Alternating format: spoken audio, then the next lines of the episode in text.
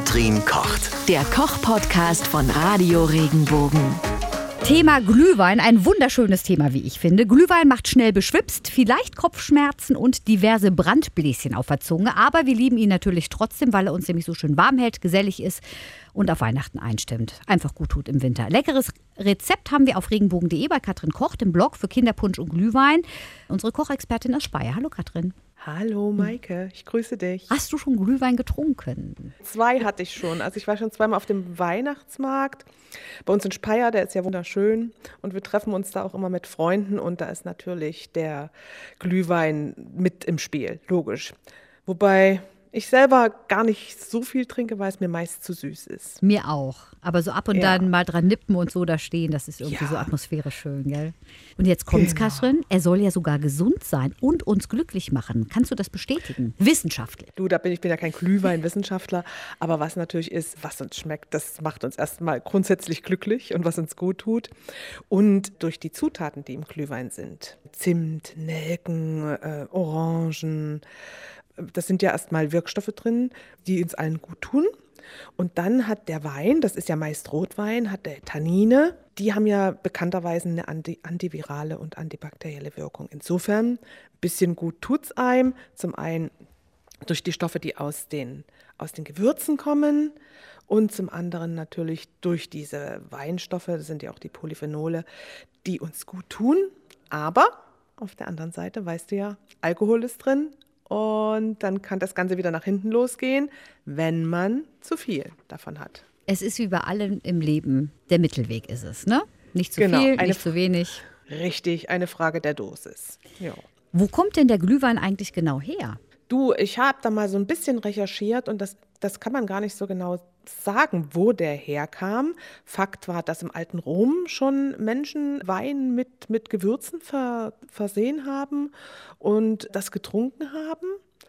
Da war vor allem auch viel Muskat drin und Muskat war ja schon von, von jeher als Rauschmittel in Verwendung. Also da konnte man, wenn man Muskat, das ist auch heute noch so, darf man nur bis zu einer gewissen Dosis nehmen. Ab 4 Gramm ist die Muskatnuss giftig. Das wusste ich gar Aber nicht. wer isst schon 4 Gramm? Ja, ja, man nimmt ja immer nur so eine Prise. ja, ich kenne das nur das vom ist- Spargel, weißt du, dass man da so ein bisschen Muskat drauf macht. Ja, es, es ist mit Kartoffeln, Kartoffelpüree, Muskat. Da kennt man es, glaube ich, auch noch so. Ah. Ich habe es gut her. gehasst als Kind, Muskat. Wenn Ja? es über den Spargel kam, boah, furchtbar. Jetzt mag ich es Oh. total gerne, aber als Kind, weiß ich noch, fand ich furchtbar. Also ich habe immer so eine Messerspitze sogar ge- als Kind bekommen, wenn man Durchfall hatte. Echt? Ja. Und Das das, war dann grausam. Das hat nicht gut geschmeckt. Also wenn man das so geballt bekommt. Nee. Das kann ich mich noch gut erinnern. Aber das waren eben auch keine vier Gramm, sonst wäre ich heute nicht mehr hier. Zum Glück waren es ja. ja. ja. Danke. Ja, Danke Glück, an die Mama. Ja, danke Mama. Ja, und dann hat man natürlich, in Schweden wurde das gemacht, schon im 16. Jahrhundert. Da war so ein gewürzter Wein auch königlicher Genuss. Aber weiterhin ist bekannt, dass die Sachsen im 19. Jahrhundert, Anfang des 19. Jahrhunderts, Wein erhitzten und Gewürze zugab. Na gut, wenn ich mir das Und- überlege, in, in, in der Zeit damals waren ja Gewürze auch was Kostbares, ne? Also Ja, ja, ja, das wurde ja auch schwer gehandelt. Guck mal, wo das wuchs. Bei uns ja schon wei- lange nicht. Das kam ja alles aus dem Orient. Diese ganzen Sachen wie Zimt und Muskat und Koriander, Anis, Kardamom. Das gab es ja aber hier gar nicht. Ne? Selbst die Gewürznelke, die kamen von da. ja, war teuer, Und- ne? Klar. Dann Ja. haben das, Königs haben das dann genossen. Genau, genau. Und dann ähm, sagt man auch, dass ähm, dieser richtig heiße, moderne weiße Glühwein äh, eine Erfindung eines Augsburgers ist. So einer, von, einer, von einer Weinkellerei, der das Mitte des 20. Jahrhunderts erstmal angeboten hatte. Und damals gab es aber noch ein Verbot, weil man den Wein ja nicht mit Zucker versetzen durfte. Man hat quasi gegen das Weinrecht verstoßen.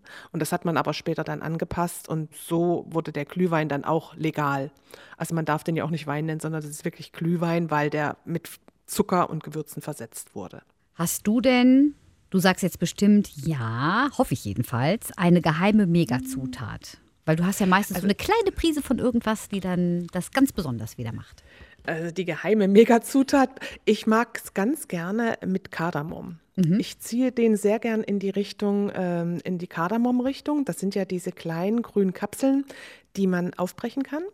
Dann holt man die Kerne raus und mörsert die so ein bisschen und erhitzt das mit. Und das finde ich, das kann man übrigens auch, auch in den Kaffee geben Man kann das auch sehr gut in Panna Cotta oder in Schlagsahne zu einem weihnachtlichen Dessert reichen. Kardamom, da habe ich eine richtige Schwäche für. Und das gibt dann nochmal so einen besonderen Akzent. Ja. Und wenn man jetzt so einen Herrenabend macht, ne, so einen Herrenglühweinabend, könnte man auch mit ein bisschen Chili experimentieren. Also es gibt, natürlich können es auch Frauen trinken, logisch, aber manchmal mm, suchen ja die Herren dazu so ein bisschen noch den Kitzel. Richtig. Und da kann man durchaus auch ein bisschen Pfeffer, schwarzen Pfeffer oder mhm. mal ein bisschen Chili ranmachen. Dann kriegt das noch äh, so eine, eine nächste Dimension. Eine neue Schärfe. Ja, eine neue Schärfe. Ich finde es auch immer lecker, wenn so ein bisschen Chili irgendwo mit drin ist. Ne? Das, mhm. das hat nochmal so einen Nachgeschmack irgendwie, finde ich. Ne? Es mhm. halt nochmal anders, anders nach. Was ganz wichtig ist beim Glühwein, man darf ihn nicht kochen. Also man darf den keinesfalls über so 80 Grad erhitzen. Dann fängt erstmal an, der Zucker, der sich da drin befindet, zu karamellisieren. Das jetzt, der verbrennt ja dann am Boden. Und dann kann er bitter werden und natürlich geht auch der Alkohol verloren. Ne? Hm. Wenn man keinen Alkohol will, also nicht kochen, sondern dann lieber gleich einen alkoholfreien Glühwein trinken. Und da haben wir ja auch schon einen gemacht. Kannst du dich erinnern? Ich kann mich erinnern, wir haben ähm, Glühwein und Kinderpunsch, ne? Genau. Das haben wir auch Und so ein kind Kinderpunsch ist ja im Prinzip ein alkoholfreier Glühwein. Und schmeckt auch sehr gut. Und schmeckt super, ja. ja.